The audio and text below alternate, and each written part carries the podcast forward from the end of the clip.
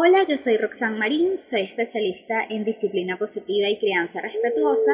He estado grabando estos podcasts para ustedes para que puedan tener un poco de la información contenida en el libro Disciplina sin lágrimas de Daniel Siegel y Tina Brisson. Ahora vamos con la estrategia número 7.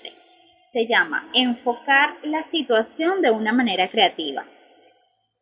Las bromas son un método fabuloso para reventar la burbuja de emociones intensas del niño y ayudarle a recuperar el control de sí mismo. Una explicación de por qué este tipo de bromas son eficaces con los niños y también con los adultos, por cierto, es que al cerebro le encanta la novedad.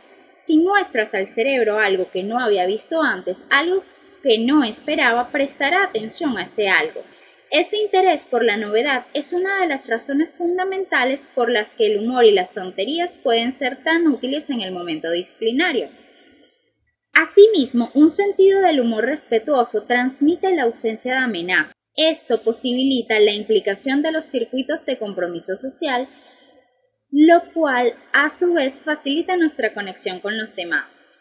A veces no tenemos energía para ser creativos ni graciosos, pero la próxima vez que veas a tu hijo dispuesto a liarla o detectes un problema concreto con el que normalmente acabas enfadado, piensa en tus dos opciones. Pregúntate lo siguiente, ¿quiero realmente el enfrentamiento que asoma en el horizonte? Si la respuesta es no, prueba la vía juguetona, haz el tonto, aunque no tengas ganas. Ármate del vigor necesario con cuidado. Con cuidado. ¿Quieres estar cerca? Ok. ¿Vas a hablar? Ah, sin hablar hoy, ok. Aunque no tengas ganas, ármate del vigor necesario para ser creativo. Elude el drama que te amarga la vida y toma la diversión en la relación con tus hijos. De esa forma vamos a, lograr pues aliviar un poquito la tensión que se genera cuando los niños están con las emociones alborotadas y también se nos alborota a nosotros todo porque no es fácil.